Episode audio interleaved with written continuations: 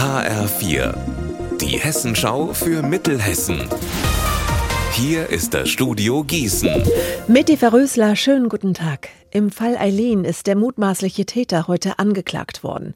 Die Gießener Staatsanwaltschaft wirft dem 30-Jährigen aus Waldsolms vor, das 14-jährige Mädchen in der Nacht auf den 22. Juli ermordet zu haben.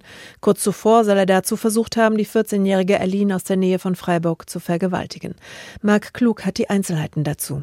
Der 30-Jährige hat bereits ein Geständnis abgelegt und dabei zugegeben, dass er Eileen in der Nähe eines Waldes in Langöns-Kleberg im Kreis Gießen getötet hat. Danach hat er nach eigenen Angaben ihre Leiche im Teufelsee bei Echzell in der Wetterau entsorgt. Dort wurde Eileen einige Tage später gefunden. Die beiden haben sich laut Staatsanwaltschaft über Snapchat kennengelernt und ab April viele Nachrichten ausgetauscht. Wird er verurteilt, droht ihm eine Freiheitsstrafe mit anschließender Sicherungsverwahrung.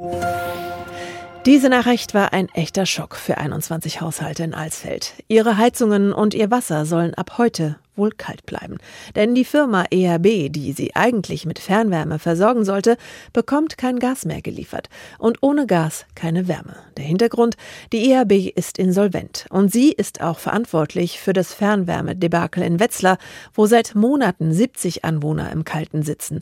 Damit dieses Schicksal nicht auch Alsfeld ereilt, gab es gestern eine Krisensitzung mit dem Bürgermeister. Mein Kollege Alexander Gottschalk hat für uns nachgeforscht. Was ist denn da herausgekommen? Die Anwohner haben ein Angebot bekommen. Es soll eine mobile Heizanlage direkt an ihre Wohnblocks angeschlossen werden. Die würde sie bis zum Frühjahr durchbringen, aber jeden Haushalt kostet diese Wärmeversorgung rund 700 Euro im Monat, wie mir ein Anwohner erzählt hat. Zwei oder dreimal mehr als bisher. Heute Abend wird über die Notlösung abgestimmt. Eine Entscheidung zwischen Pest oder Cholera, wie der Mann sagt. Immerhin, laut dem Bürgermeister soll das Gas übers Wochenende anbleiben und das Heizwerk weiter laufen aus gutem Willen des Lieferanten.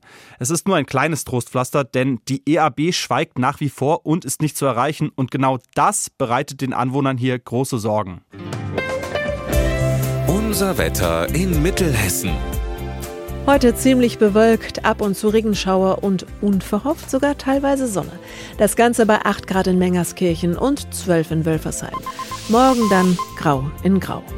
Ihr Wetter und alles, was bei Ihnen passiert, zuverlässig in der Hessenschau für Ihre Region und auf hessenschau.de.